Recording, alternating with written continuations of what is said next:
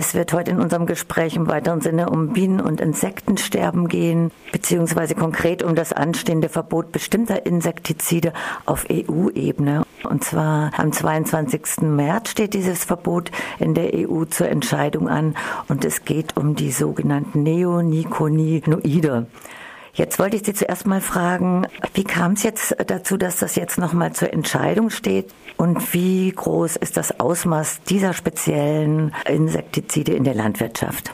Also man kann jetzt erstmal sagen, äh, das sind die weltweit am meisten eingesetzten Insektizide, diese Neonicotinoide.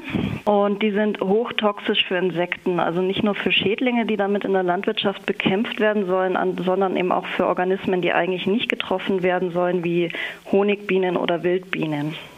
Es ist so, äh, dass die EFSA, die Europäische Behörde für Lebensmittelsicherheit, bereits vor einiger Zeit erkannt hat, dass Risiken eben von diesen Neonicotinoiden ausgehen und deswegen die Anwendung bereits seit 2013 eingeschränkt ist in der EU. Also es darf auf bestimmte Pflanzen nicht mehr gespritzt werden, wenn sie blühen äh, oder für Bienen attraktive Pflanzen dürfen damit nicht mehr behandelt werden.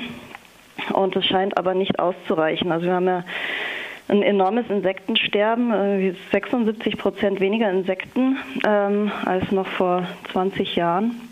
Und das zeigt eben, dass die bisherigen Einschränkungen einfach nicht ausreichen. Ähm, deswegen hat die EFSA jetzt auch eine Neubewertung von zahlreichen Studien durchgeführt und aufgrund denen soll jetzt über eine weitere Einschränkung diskutiert werden. Es gibt auch Klagen von einzelnen Chemiekonzernen gegen dieses Verbot. Ist das richtig? Genau richtig. Über, das geht jetzt eben gegen die schon bestehenden Verbote. Und wenn das jetzt nochmal in der äh, EU zur Entscheidung steht, also nächste Woche, dann äh, stelle ich mir das ähnlich vor wie beim Glyphosat mit den Mehrheiten, die es da braucht. Das heißt auch, die Entscheidung von Deutschland hat ja eine bes äh, besondere Auswirkung wegen der hohen Bevölkerungsdichte. Und es gibt eine neue Umweltministerin. Haben Sie da schon eine Einschätzung? Genau, es gibt ja nicht nur eine neue Umweltministerin, sondern auch eine neue Landwirtschaftsministerin. Die stimmen ja gemeinsam ab. Deswegen ist es für uns gerade auch sehr schwer, schwer einzuschätzen, wie die Abstimmung ausfallen wird. Ähm, es sickert gerade durch, dass die ähm, Abstimmung nicht nächste Woche stattfinden wird, sondern wahrscheinlich verschoben wird.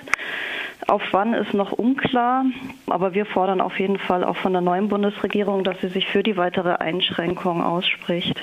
Und das heißt ja, wenn ich das richtig verstehe, dass die Bienen und Insekten und kleinen Organismen vom Glyphosat über die Unkrautvernichtung vergiftet werden und dann nochmal über die Insektizide. Was für eine Chance gibt es denn eigentlich noch für diese Tiere?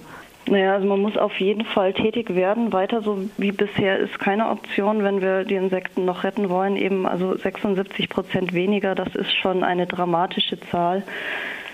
Und meine Maßnahme, um das Sterben zu verhindern, ist auf jeden Fall, äh, den Pestizideinsatz massiv zu reduzieren. Jetzt ist das aber ja nur ein Teil von Insektiziden und andere dürfen weiter versprüht werden.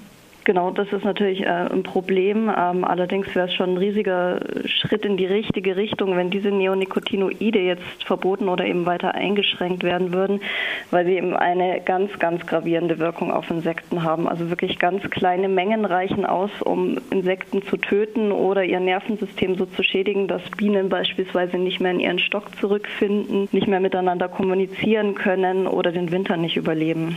Also es wäre schon eine große Hilfe, wenn diese Insektizide jetzt als erste Maßnahme verboten werden würden. Aber es ist natürlich nicht die einzige Maßnahme. Da muss noch viel mehr passieren.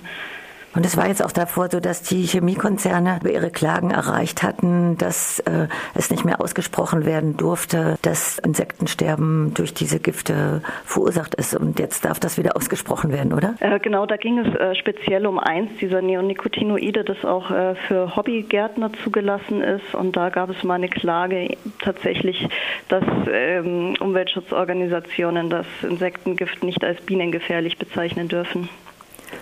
Und wissen Sie, wie das in den einzelnen europäischen Staaten gerade diskutiert wird, wer dann dafür und dagegen ist? Es gibt nur Gerüchte, allerdings kann man sagen, dass Frankreich beispielsweise da schon viel weiter ist als Deutschland. Also die haben schon ein Ausstiegsdatum aus den Neonicotinoiden festgelegt, ähnlich wie auch bei Glyphosat. Also die sind deutlich weiter und auch Großbritannien äh, wird sich wohl für diese weitere Einschränkung aussprechen, obwohl die eigentlich auch sonst eher pestizidfreundlich sind.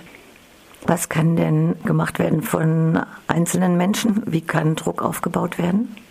Also wir haben jetzt zum Beispiel auf unserer Website eine Aktion gestartet, die sich noch an die ja noch im Amt befindlichen Minister ähm, wendet, also an Barbara Hendricks und Christian Schmidt. Äh, und in der Aktion fordern wir sie eben auf, für das weitere, für die weitere Einschränkung zu stimmen. Und ansonsten kann man einfach auch über Social Media, über Twitter die Leute auffordern, dass sie eben für die weitere Einschränkung stimmen. Sie geben das auch nochmal weiter, wann der Entscheidungstermin, auf wann der verschoben wird.